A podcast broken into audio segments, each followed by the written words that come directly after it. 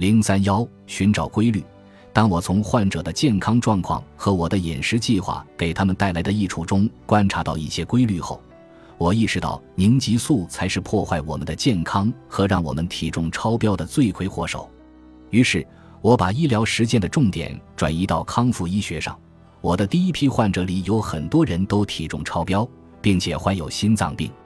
简单来说，康复医学是一种促进身体自愈的医疗实践，而不只是治疗疾病。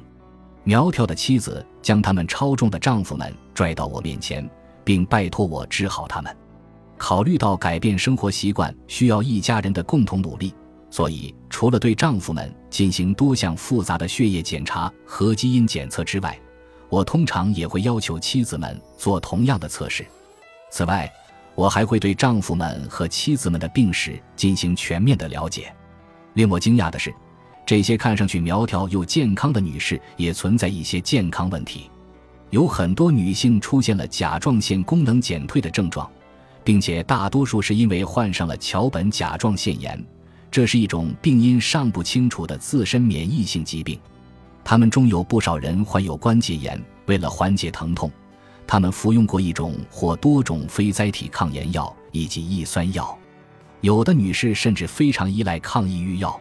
他们对我说：“要是你和我的丈夫结婚，你也得吃这种药。”他们也会服用一种或多种治疗骨质疏松的药物，而且他们大多曾被告知患有肠易激综合征。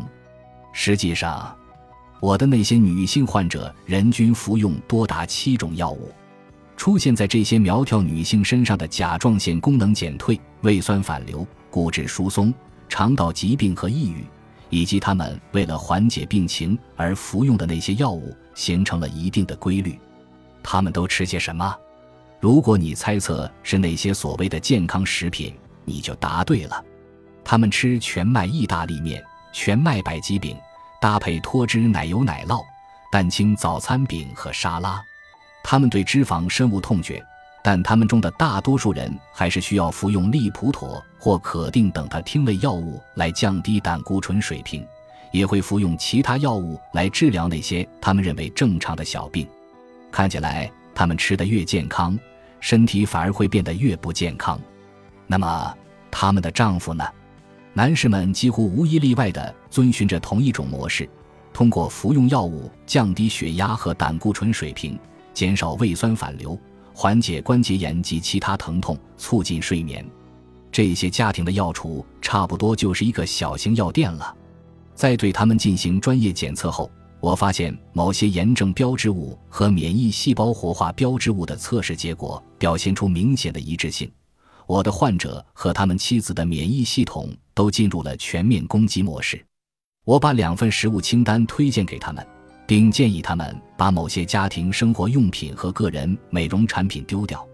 之后，他们的身体逐渐达到了自愈的状态。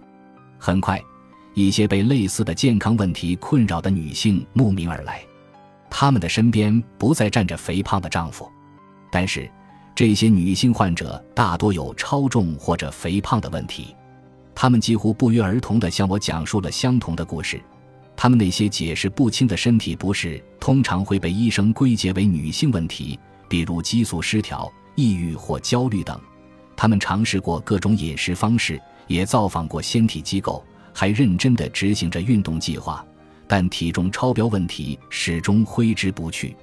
和之前的那些苗条女性一样，他们也在服用多种药物。他们来找我是因为他们知道自己的身体出了问题。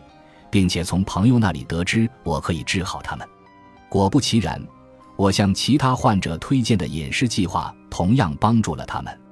之后，一些患有自身免疫性疾病和免疫系统疾病的患者也出现在我的诊室里，我因此被称为修理师。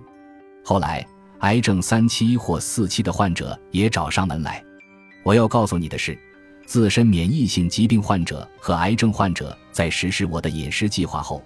病情也出现了不同程度的好转，这简直令人难以置信。